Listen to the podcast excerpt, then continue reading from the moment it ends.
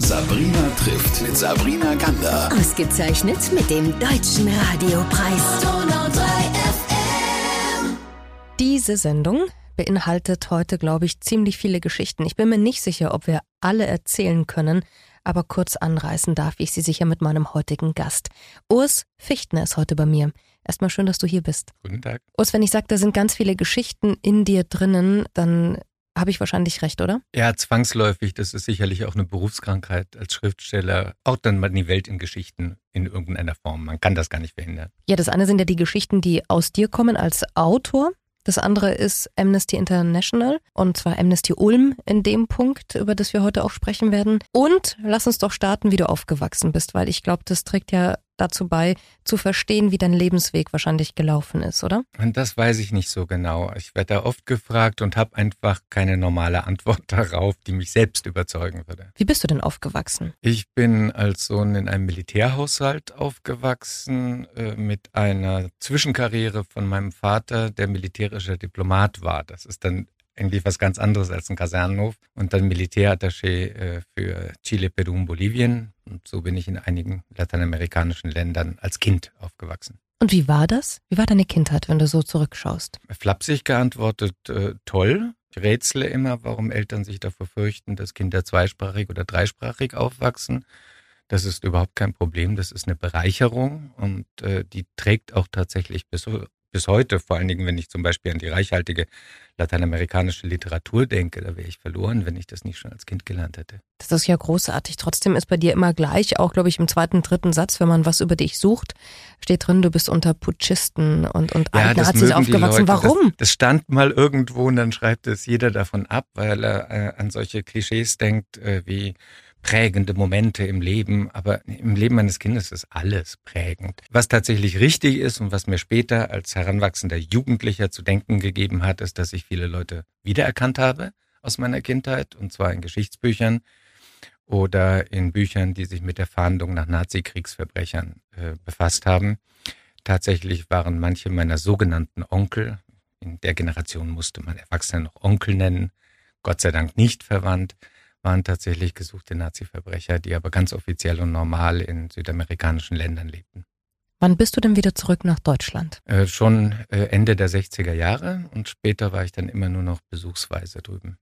Und jetzt? Sehr eingeschränkt. Äh, Flugreisen sind zwar wesentlich billiger geworden äh, im Vergleich zu den 60er Jahren, aber mit einem Leben als Schriftsteller kann man sich trotzdem Reisen nur begrenzt äh, leisten oder wenn man von einem Goethe-Institut eingeladen wird für eine Lesereise, dann mache ich das gern. Nimm uns doch mal mit. Du kamst Ende der 60er zurück nach Deutschland, hast hier also vor allem die 70er, die 80er, würde ich jetzt mal sagen, Jahre ganz intensiv ja auch ähm, erlebt und aufgenommen in dich. Wir haben vorhin darüber gesprochen, dass das vielleicht nicht die prägendsten Momente waren, die jetzt immer so skizziert bei dir stehen unter deinem Namen. Was waren denn für dich prägende Momente? Äh, Zeitalter, Epochen, wie zum Beispiel die gerade eben zitierten 70er Jahre. Das war ähm, politisch ein, ein unglaublicher Umbruch, gesellschaftspolitisch meine ich. Ich habe manchmal, an, wenn ich an der Universität bin oder auch an der Schule, habe ich so eine gewisse Sehnsucht, schnell eine Zeitmaschine zu bauen, um Jugendliche mal dahin mitzunehmen.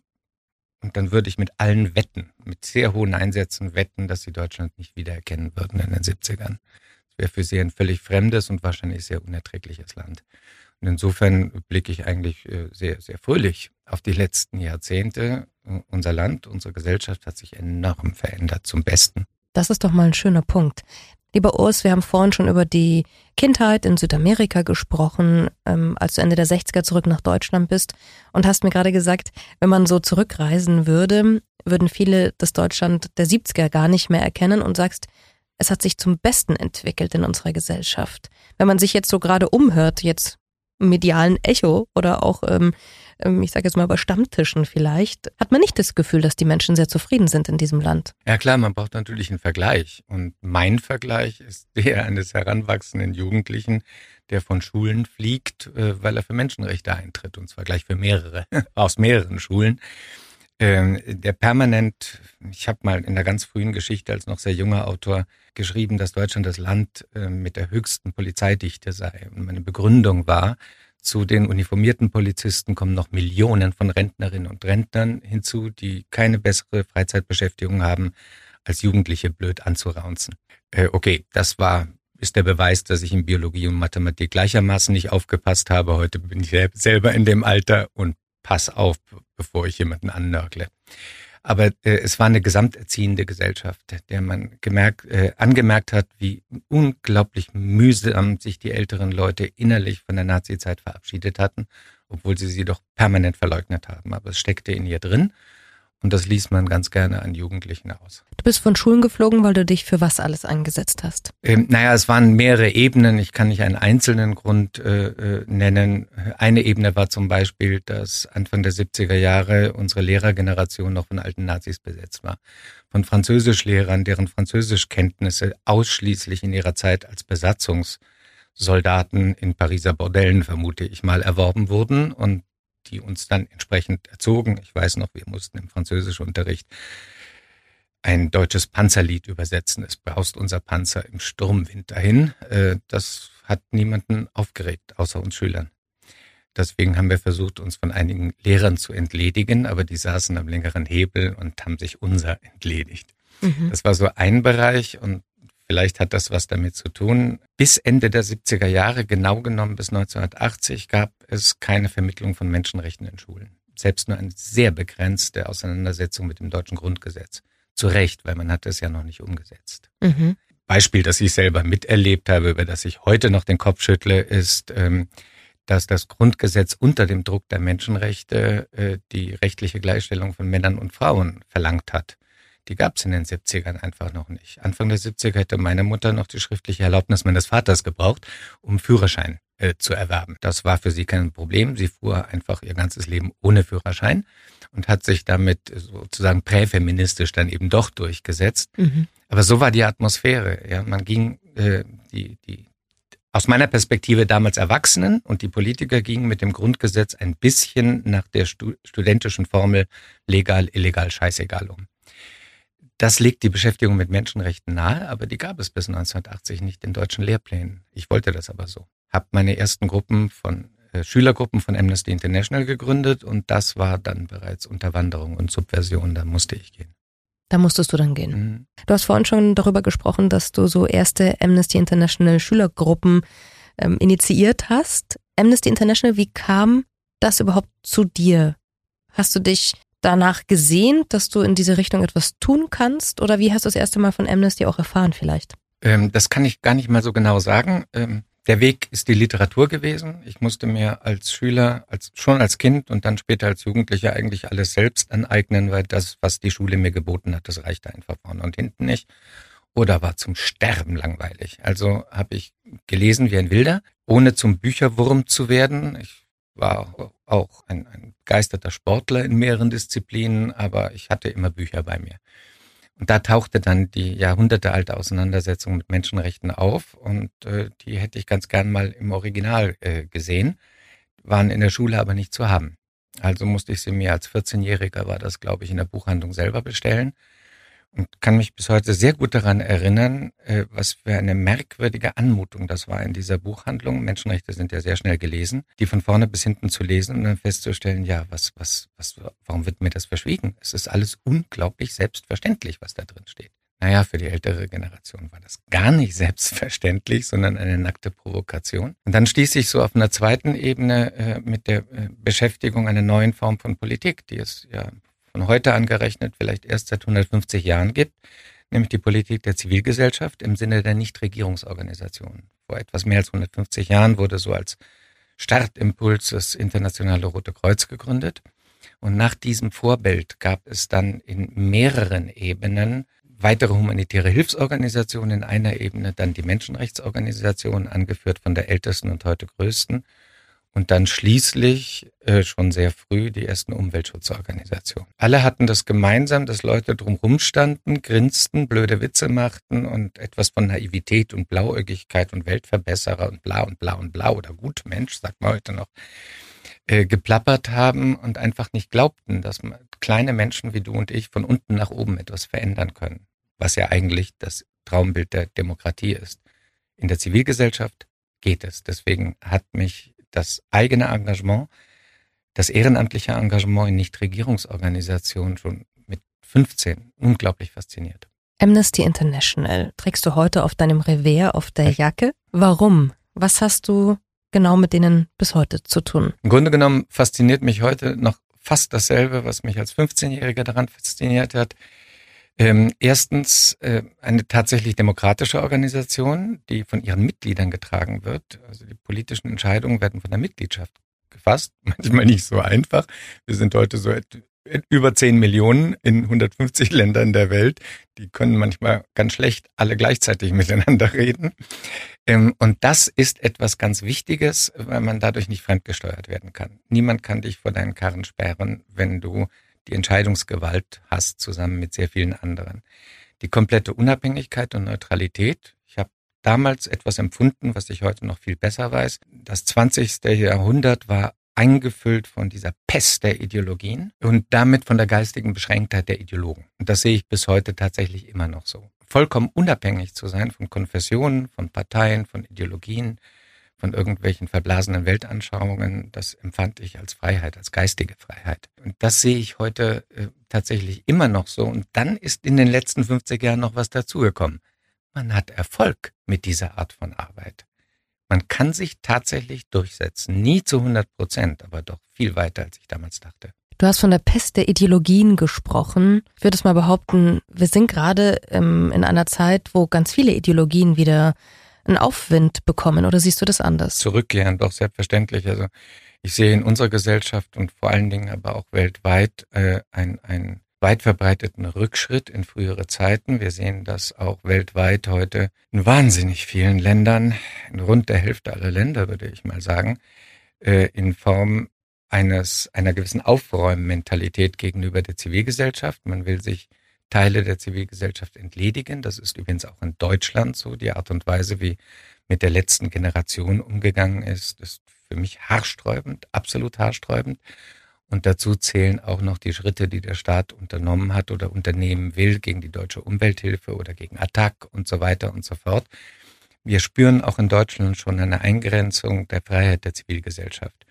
In anderen Ländern noch viel mehr. Umweltschützer ist heute eins der fürs leibliche Wohl gefährlichsten Engagementmöglichkeiten äh, auf der Welt. Jedes Jahr werden an die 200 ermordet. Genauso wie Journalistinnen und Journalisten, die jedes Jahr werden zwischen 100 und 200 in der Ausübung ihrer Tätigkeit getötet. Keineswegs nur in Kriegsgebieten, nur in Anführungszeichen. So könnte man jetzt weitermachen und weitermachen. Äh, türkische Menschenrechtler sitzen bevorzugt im Gefängnis und nicht bei sich zu Hause und, und, und, und, und. Und bei uns gibt, scheint es so gesellschaftspolitisch so zu sein, dass Menschen sich wieder nach den einfachen, undurchdachten, platten, äh, bauchbesetzten Lösungen äh, sehnen und deshalb wieder anfällig werden für die Sprücheklopfer und die Fahnenschwenker. Ähm, das ist frustrierend. Äh, wenn mhm. ich mir die Erfolge der letzten 50 Jahre angucke, dann ist es frustrierend, dass so weite Teile der Gesellschaft wieder in finstere Zeiten zurückfallen. Welche Funktionen hast du denn immer noch inne bei Amnesty International? Auch alle möglichen, äh, sehr viel im analytischen Bereich, bei dem ich zusammenarbeite mit Leuten, so ja, flapsig gesagt, aus der halben Welt gefühlt ungefähr, ja, ähm, bei dem es darum geht, Menschenrechtsverletzungen zu, erstmal zu verstehen, woher sie kommen, wer sie ausübt und warum, bevor man Strategien entwickeln kann, äh, wie man sie bekämpft. Äh, dann sicherlich auch im organisatorischen Bereich, rund um Ulm und Neu-Ulm gibt es sehr, sehr viel Land mit vielen kleineren Städten. Da sitzen äh, so ungefähr zehn Gruppen von Amnesty International vor Ort oder an Schulen oder auch mal an der Uni oder sonst irgendwie. Die muss man miteinander koordinieren. Die komplette Aufzählung wäre wahrscheinlich etwas zu lang, aber eine Sache will ich nicht unerwähnt lassen, das ist dieser Bereich Menschenrechtsbildung. Den hatte ich ja vorher schon etwas ähm, angestupst in dem ich erzählt habe, dass es in meiner Generation nicht selbstverständlich war, etwas über Menschenrechte in der Schule zu erfahren. Heute gibt es die Möglichkeit, das haben wir hier in der Region aufgebaut, dass uns Bildungseinrichtungen von der Schule über die Uni bis hin zur äh, Akademie oder Volkshochschule einladen können, um dort fachlich, sachlich über Menschenrechte und Menschenrechtsbildung zu sprechen. Das ist eine eigene Disziplin, die etwas mit Völkerrecht zu tun hat, über das äh, viele Menschen erstaunlich wenig wissen, für mein Gefühl, obwohl das Völkerrecht in ihr Leben hineinregiert und sie beschützt. Ähm, und indem man versucht, äh, die Entwicklung der Menschenrechte so zu erklären, dass weniger Platz für Missverständnisse ist, wie für das uralte Missverständnis, das sei eine westliche Erfindung, die wir dem Rest der Welt kulturimperialistisch aufdrücken wollen. Das ist Bullshit historisch betrachtet. Ja, äh, das ist ein Bereich, der mich tatsächlich fasziniert. Manche nennen das auch ein Hamsterrad, weil man immer wieder von vorne äh, anfangen muss. Äh, aber ich bin, sagen wir mal, immer wieder aufs Neue motiviert, weil man merkt, nach einer gewissen Zeit merken Leute, es ist doch gar nicht so strunzlangweilig, wie ich ursprünglich dachte.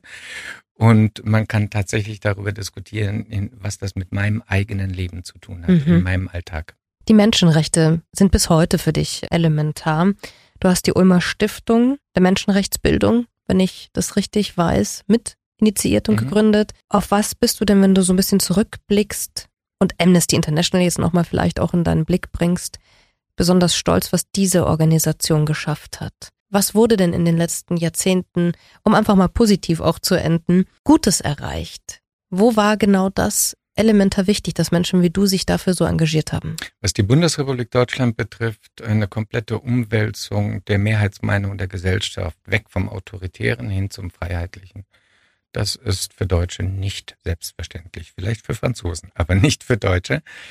Ähm, diese atmosphärische Änderung äh, ist enorm. Die schrittweise Umsetzung von Frauenrechten, die äh, mir deshalb wichtig sind, äh, nicht um mich einzuschmeicheln, sondern äh, weil sie sozusagen der härteste Brocken bei der Entwicklung der Menschenrechte war und es unglaublich viele Widerstände zu überwinden gab, in anderen Ländern heute nach wie vor zu überwinden gibt, in manchem deutschen Industriegebiet auch immer noch zu überwinden gibt, was Löhne und Gehälter betrifft zum Beispiel. Ja, wie soll ich das erklären? Äh, ich war eigentlich immer der tiefsten Überzeugung, schon, schon sehr, sehr früh, dass zu der genetischen Überlebensausstattung, die wir schon als Babys mitkriegen, die Sehnsucht nach Freiheit gehört, nach einem selbstbestimmten Leben.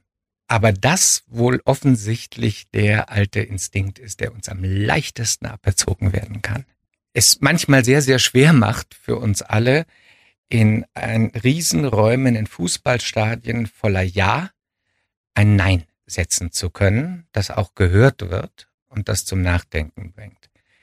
Das heißt, diese Fähigkeit, Nein zu sagen, die hat sich heute über die Welt ausgebreitet. Und das ist vielleicht die, die größte Errungenschaft, kulturhistorisch betrachtet, aus den letzten 50 Jahren in Ländern, in denen ein Gespräch über Menschenrechte vor einigen Jahrzehnten noch völlig unmöglich gewesen wäre. Gibt es heute aktive Menschenrechtler und Menschenrechtlerinnen? Gibt es Menschenrechtsanwälte? Gibt es Vertretungen auf internationaler Ebene? Äh, und so weiter und so fort. Und wir sitzen heute alle zusammen, alle Nichtregierungsorganisationen zusammen mit 4900 Vertretern bei den Vereinten Nationen. Das heißt, äh, mit einer relativen Augenhöhe diskutieren dort die Vertreterinnen und Vertreter von 4900 Nichtregierungsorganisationen mit den Botschafterinnen und Botschaftern von 193 Staaten der Welt. Äh, diese Stimmen sind, man kann sie verhaften, man kann sie auf der Straße umbringen, man kann ihnen das Leben schwer machen, aber sie können jetzt nicht mehr zum Schweigen gebracht werden. Schöner könnte man ja ein Interview mit dir eigentlich nicht beenden. es gibt noch sehr viel mehr zu erzählen, aber es gibt ja auch sehr vieles, was du schon veröffentlicht hast und erzählt hast, was du geschrieben hast, was dir im Herzen liegt. Deswegen, wer mehr von deinen Gedanken und deinen Denkanstößen haben möchte, darf einfach mal unter Urs Fichtner das Web durchsuchen nach deinen wunderbaren Büchern, Veröffentlichungen. Und wer sich engagieren möchte, so wie du, ist, glaube ich, herzlich willkommen bei Amnesty International, aber auch vielleicht bei der Ulmer Stiftung für Menschenrechtsbildung. Ja, unbedingt. Danke, Urs, für dein Engagement, für uns alle seit so vielen Jahrzehnten und danke, dass du da warst. Danke für die Einladung. Sabrina trifft ein Leben in 60 Minuten mit Sabrina Gander. Ausgezeichnet mit dem Deutschen Radiopreis. Donau 3